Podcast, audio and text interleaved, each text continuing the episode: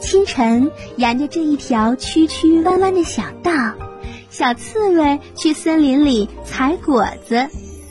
它涉过了小溪，走过了草地，在小路的边上看见小獾在学做木匠。小獾笨拙地拉开锯子，抱着木板，做出了几张小板凳。小板凳做得很粗糙。小欢看了有点泄气，一屁股坐了下来。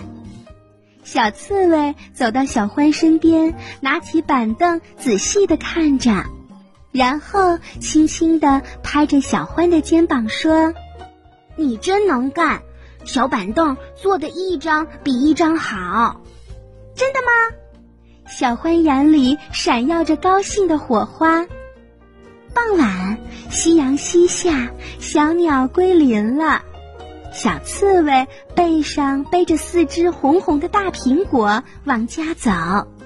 走过小路边，他见小欢做好了两把靠背椅子，正坐在其中的一把上休息。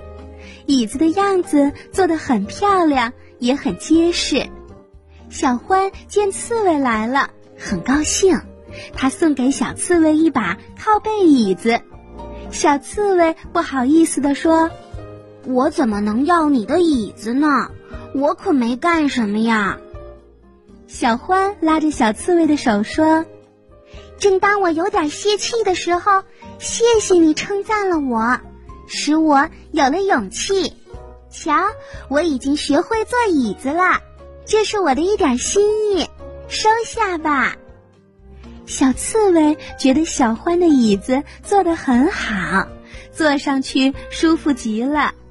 小刺猬从背上取下两只红红的苹果，对小欢说：“留下吧，这也是我的一点心意。”小欢闻了闻苹果的香味儿，说：“你的苹果新鲜极了，我从来没有吃过这么好的苹果。”小刺猬的眼里也闪耀着高兴的火花，说：“是吗？谢谢你，你的称赞也消除了我一天的疲劳。”